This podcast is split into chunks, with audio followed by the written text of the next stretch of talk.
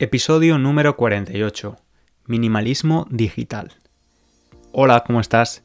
Soy César. Te doy la bienvenida a Spanish Language Coach, un podcast para estudiantes de español de nivel intermedio. Además de escuchar los episodios, puedes leer la transcripción de forma gratuita en www.spanishlanguagecoach.com. Recuerda suscribirte para recibir los episodios tan pronto como estén disponibles. También puedes encontrarme en Instagram y YouTube con el mismo nombre, Spanish Language Coach. Como hago frecuentemente, te pido un pequeño favor, si eres oyente habitual del podcast, si usas iTunes para escucharlo y tienes un minuto para escribir un comentario a modo de valoración, será muy útil, ya que eso ayuda a que el podcast tenga más difusión. Bueno, ¿Cómo va todo? Por aquí por Londres parece que las cosas están mejorando. Ya podemos ver a otras personas fuera de casa, quedar con ellos para dar un paseo, por ejemplo. Además el tiempo ha sido bastante bueno en los últimos días. De hecho, ha sido el marzo más cálido, con mayor temperatura, en los últimos 53 años en Reino Unido. Yo estoy terminando la creación del contenido del curso de español que estoy preparando He comprado dos focos grandes. Un foco es una especie de lámpara grande que se usa para iluminar algo de forma correcta. También he comprado un nuevo micrófono. Y es que quiero que tenga la mejor calidad técnica posible. La verdad es que mi idea era tener el curso preparado para enero. Pero ha sido imposible. He añadido más y más cosas y finalmente es un curso más completo de lo que pensaba inicialmente. Dentro de una semana empezaré a grabarlo y espero que esté listo para mayo. Es un proyecto que empecé a crear hace casi un año y siempre he tenido en la cabeza la misma idea. Quiero que sea un curso útil y que el estudiante sienta que ha aprendido y que su español ha mejorado considerablemente al hacerlo. Muy pronto te daré más detalles sobre el curso. Entonces, Hoy hemos venido a hablar de minimalismo digital. ¿Recuerdas que en el episodio número 4 hablamos del minimalismo? Te conté que en el año 2017 llegó a mi vida un libro llamado Goodbye Things, Cómo encontrar la felicidad con el arte de lo esencial. Este libro cambió mi percepción de comprar, almacenar y tener cosas en general. Me descubrió lo que era el minimalismo y los muchos beneficios que puede ofrecer. Hace tiempo una estudiante me recomendó leer otro libro llamado Minimalismo Digital, del autor americano Cal Newport. Ha pasado más de un año desde que me lo recomendara, pero finalmente he tenido la oportunidad de leerlo. He de decir que no me ha parecido tan fascinante como el otro, pero sí que ha habido cosas interesantes que he sacado de él y que me gustaría compartir contigo en este episodio. Lo primero que me gustaría preguntarte es ¿qué haces nada más despertarte? Tan pronto como abres los ojos. Si eres de los míos, probablemente cojas tu teléfono y veas qué novedades hay. Compruebas tu bandeja de correo electrónico o vas a la web de tu periódico favorito para ver las noticias de última hora. He tenido periodos donde lo dejaba fuera de la habitación para evitar esta tentación, pero últimamente mi teléfono duerme en la mesita de noche al lado de mi cama. Y lo sé, es un hábito muy malo, malísimo. Cuando voy a la cama por la noche también uso el teléfono. Leo con él, ya que últimamente me compro más libros electrónicos que en papel, o simplemente veo algún vídeo en YouTube que me interesa. Es evidente que la tecnología se ha apoderado de nuestra vida, ha tomado el control de casi todo lo que hacemos especialmente en los últimos meses. La pandemia ha provocado que las pantallas del teléfono, la tableta o el ordenador sean nuestro principal punto de encuentro con otras personas, amigos, familia y compañeros de trabajo. Este libro ofrece una nueva visión de cómo relacionarse con la tecnología para estar más serenos y no ser tan dependientes de ella. Este episodio te puede interesar si estás buscando formas de ser más productivo en tu día, eliminando distracciones o si te sientes un poco agobiado o agobiada por el ritmo del mundo digital. Estar agobiado es sentir agobio, esa sensación de estrés, sofocación o angustia que podemos experimentar cuando estamos en el metro y hay mucha gente, por ejemplo, o cuando tenemos muchos exámenes o muchas cosas que hacer en una semana, nos sentimos agobiados. Cuando Steve Jobs creó el primer iPhone, no tenía la intención de desarrollar lo que el iPhone u otro teléfono inteligente es ahora. Simplemente quería ofrecer un teléfono donde los usuarios pudieran escuchar música también. Una especie de teléfono con iPod incorporado. De la misma forma que Facebook, cuando se creó en 2004, no fue concebido para ser una fuente de noticias o un lugar donde podemos perder el tiempo. Esta red social pretendía conectar a las personas, simplemente. Conectar con nuestros antiguos compañeros de clase o con nuestros familiares. Pero el tiempo ha pasado y Facebook y sus hermanos pequeños, Twitter, Instagram, TikTok, son mucho más que sitios para conectar con personas. La principal intención de estas apps es tener al usuario el mayor tiempo posible usándolas. Son gratis, claro, pero la realidad es que pagamos un precio muy alto, nuestra atención. De esto ya hablamos en el episodio número 27 titulado Cómo nos relacionamos con la tecnología. El minimalismo digital se basa en la misma filosofía del minimalismo de las cosas físicas. Menos es más. Puede parecer un poco exagerado, pero para algunas personas es muy complicado no comprobar las pantallas de sus teléfonos constantemente, por ejemplo. Y es normal. Hay grandes equipos con mentes brillantes y tecnologías de inteligencia artificial trabajando continuamente en atraer nuestra atención, y cada vez lo hacen mejor. Según el autor, quitar las notificaciones de las apps no es suficiente se pregunta si de verdad necesitas esas 50 apps que tienes en tu teléfono en primer lugar.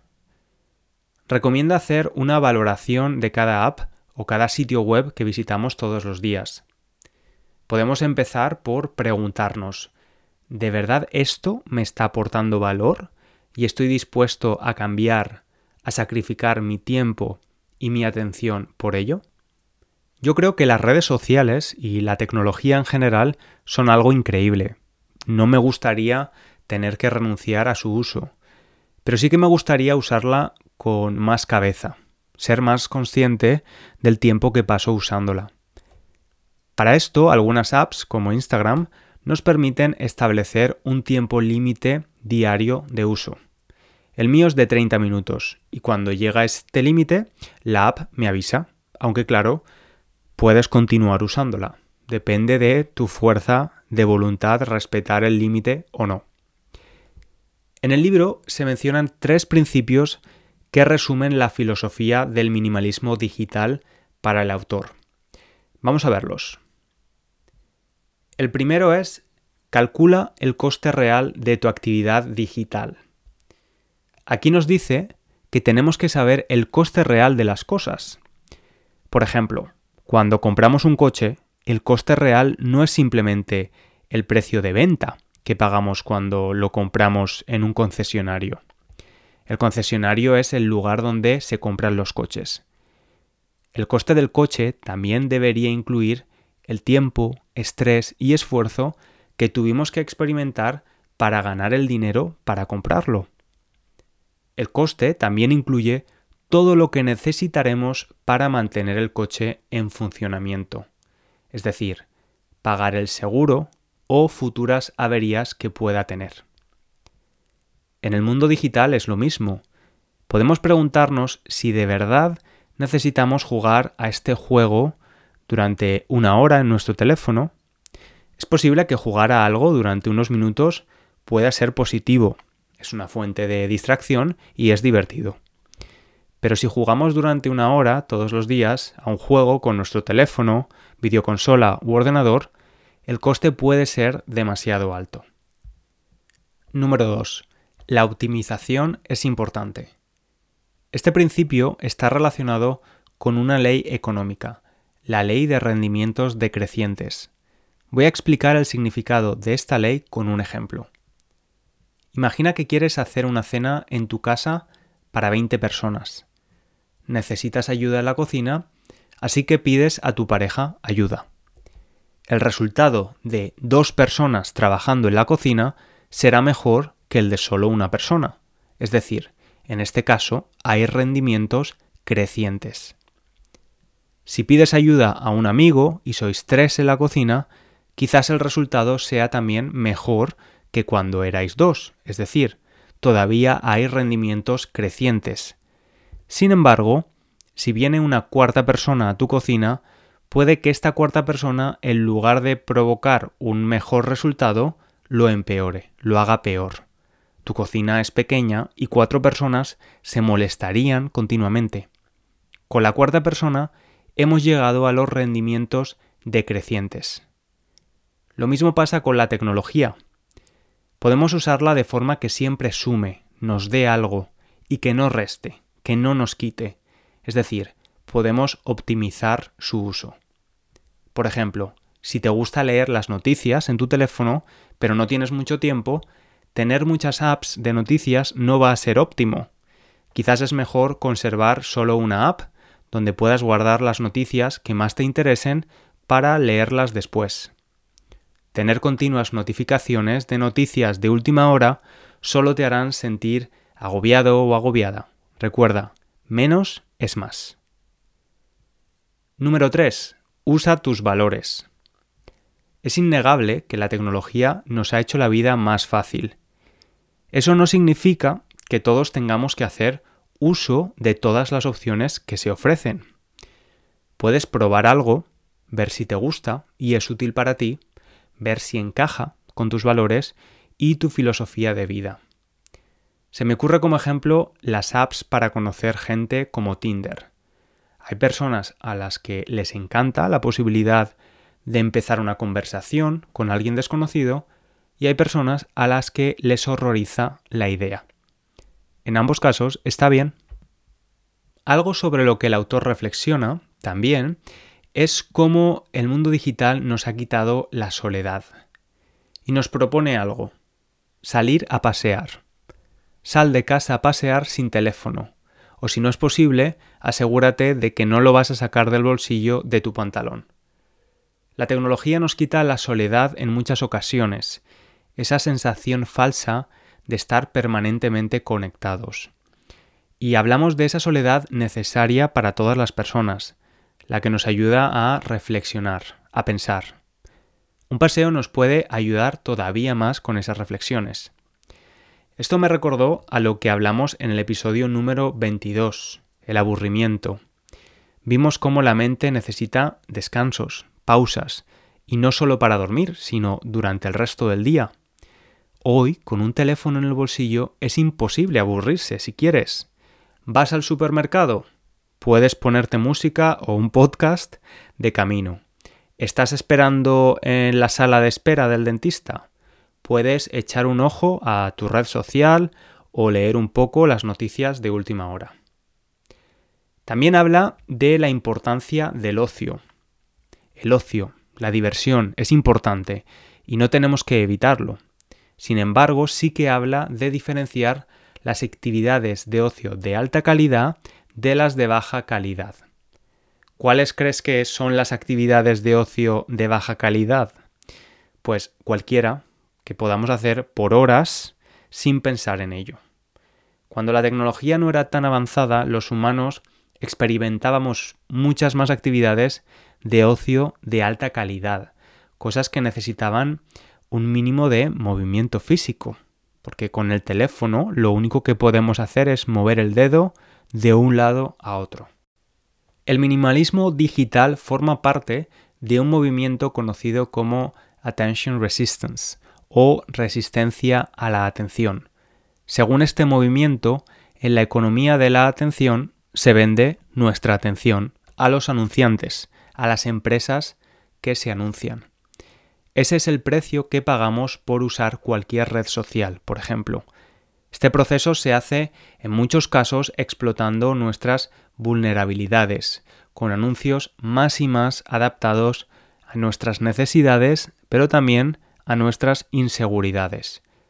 Este movimiento se pregunta si de verdad queremos formar parte de ese sistema y de cómo podemos salir de él. No es un movimiento anti-tecnología, sino que es un movimiento que pretende un uso más saludable de esta. En definitiva, el minimalismo digital es una respuesta al panorama actual del mundo digital. Las empresas en la economía de la atención buscan que sus productos sean los más adictivos posibles. Por otro lado, estar más tiempo usando estos productos tiene un efecto negativo en nuestra salud. Es necesario encontrar un equilibrio entre el uso saludable y útil de estos productos de forma que sean útiles para nosotros y no al contrario. Y bueno, hemos llegado al final del episodio de esta semana. Gracias como siempre por pasar estos minutos conmigo. Espero que todo esto que hemos hablado sea útil para tu español y también para tu relación con el mundo digital. Nos escuchamos la próxima semana. Un abrazo grande. Chao, chao.